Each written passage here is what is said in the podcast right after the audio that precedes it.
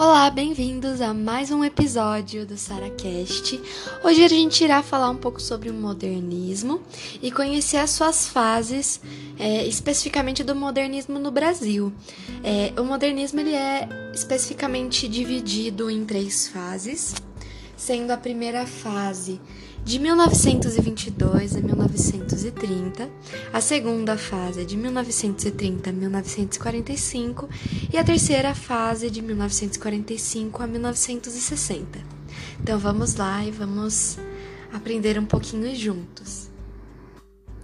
Bom, é, pode-se entender como modernismo um, um movimento artístico e literário que se iniciou no século XX é, e tinha como objetivo romper o tradicionalismo.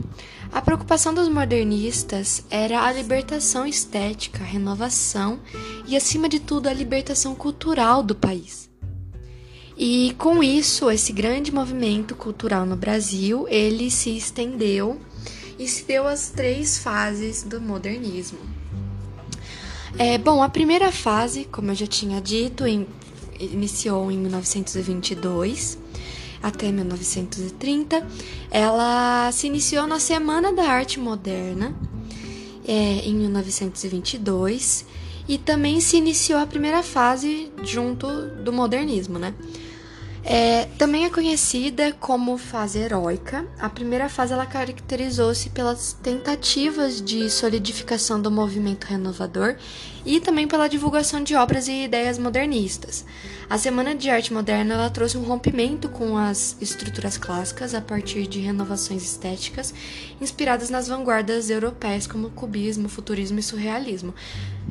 A gente sabe que em muitas, em muitas é, ocasiões do, do modernismo e de outras outras outros movimentos artísticos e literários, o Brasil sempre pegou uma grande uma grande inspiração das vanguardas europeias, que foi também é, em todo o mundo inspirações muito fortes, porque isso era algo muito presente na época. A primeira fase modernista ela também foi marcada pelo surgimento de grupos e manifestos nacionalistas, entre eles o pau-brasil, a antropofagia e o verde-amarelismo e a anta.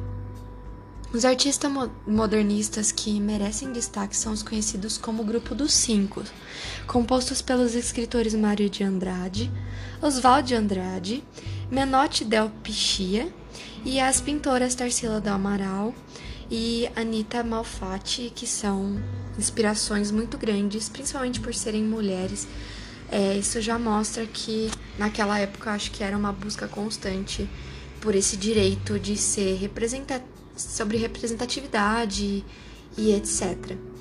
Já a segunda fase, que se iniciou no, em 1930 até 1945, é, ela também foi conhecida como a fase da consolidação, que representou um período muito fértil e rico para a literatura brasileira.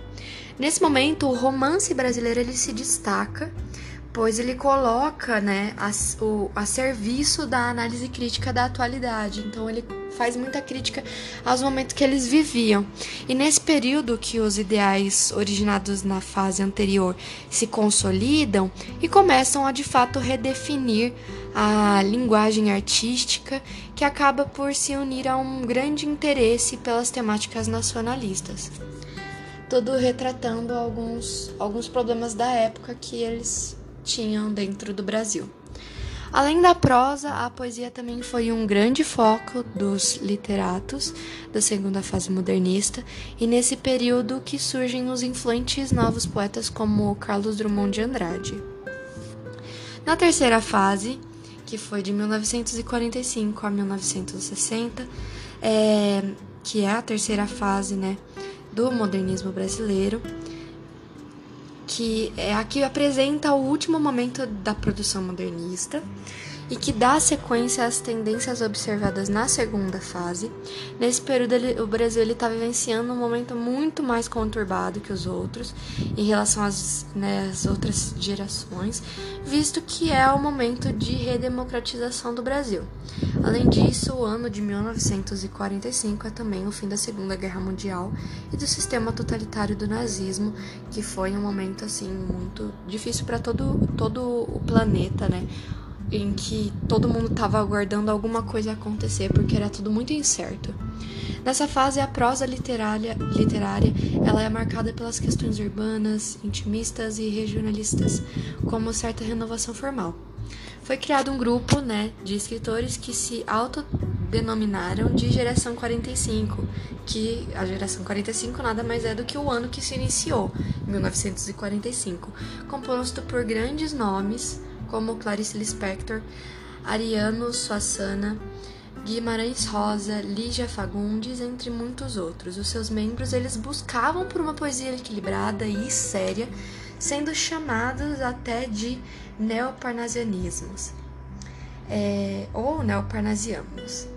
É, eu espero muito que vocês tenham gostado. Foi um episódio um pouquinho mais rapidinho, mas é só para falar sobre essas três fases que foram muito importantes para a cultura do Brasil e o enriquecimento da nossa própria cultura. E não é à toa que se tem ainda muitos livros clássicos dessa época que são tão importantes para a literatura e que são tão pedidos nas, nos vestibulares e etc. É, eu espero que vocês gostem, que tenham assistido, tenham se identificado, tenham gostado e aprendido junto comigo, porque eu também aprendi. Obrigada e até o episódio. Até o próximo episódio.